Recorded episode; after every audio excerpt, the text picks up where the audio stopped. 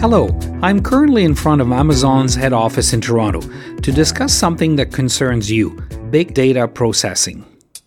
Big data technology has been conceived by web giants to facilitate access to gigantic databases at any given time. However, the scope of this technology has still not been fully gauged. It could, for instance, provide highly useful information to help fight crime. This technology combines a range of tools addressing the five V's, or the five major factors that prevent traditional technologies from quickly processing large volumes of data, thereby making them less commercially attractive.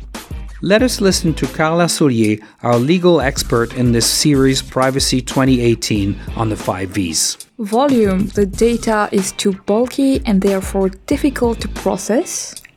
Variety of information Indeed, information comes from various sources and in different forms text, images, voice, body data, videos, website analysis.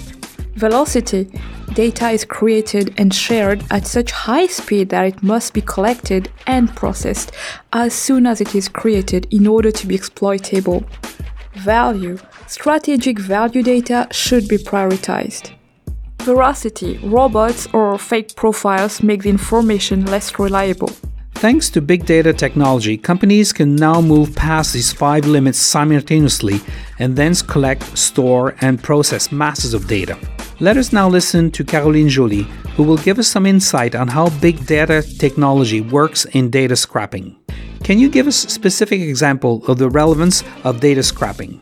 When we press Ctrl plus F on the computer, we are using a basic algorithm which is capable of reading text in our bank accounts and inserting itself via cookies that appear when we go online.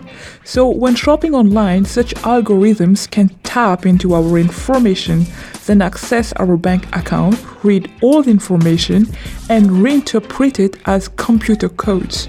It therefore constitutes banking information theft and happens without us knowing. To conclude, the collection, storage, and processing of commercial exploitation of our personal data will certainly not stop there. To help you deal with this, we will share some tips to protect your privacy online in our next capsule.